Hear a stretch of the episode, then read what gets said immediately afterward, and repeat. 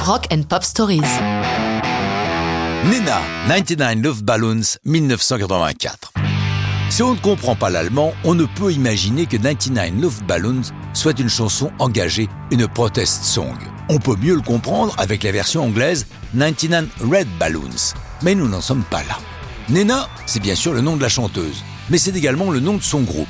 C'est Carlo Carges, le guitariste, qui a l'idée de 99 Luftballons après avoir assisté à un concert des Rolling Stones à Berlin qui se conclut par un immense lâcher de ballons.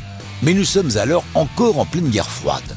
Les Russes ont déployé des missiles qui peuvent atteindre toutes les grandes villes européennes et les détruire en un instant. Les Américains répliquent en installant à leur tour des missiles tournés vers l'URSS. Nous sommes en pleine période de qui a la plus grosse, sous-entendu batterie de missiles.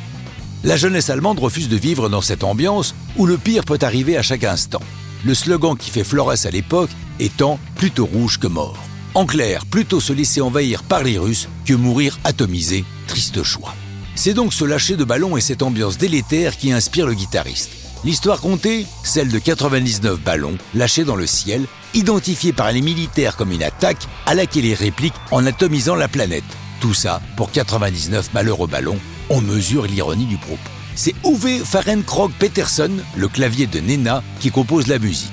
La chanson sort en Allemagne, mais la maison de disques n'a pas l'intention de l'exporter, les chansons en allemand ayant du mal à s'imposer sur d'autres marchés. Pourtant, un DJ de KROQ, Radio Rock de Los Angeles, tombe sur la chanson et se met à la jouer à l'antenne.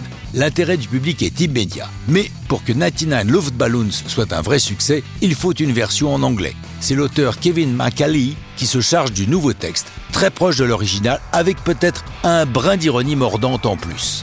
Version allemande ou anglaise, 99 Luftballons ou 99 Red Balloons est un énorme succès, restant durant trois semaines tout en haut du hit britannique et atteignant la seconde place aux États-Unis. 99 Luftballons va connaître de nombreuses reprises, dont une particulièrement savoureuse par le groupe punk Seven Seconds. 99 Luftballons est également présente dans de nombreux films ou séries comme Les Simpsons, Scrubs ou 30 Rock. Cette période paranoïaque va nous valoir deux autres grandes chansons, Two Tribes par Frankie Goes to Hollywood ou le magnifique Russians de Sting. Mais ça, c'est une autre histoire de rock'n'roll.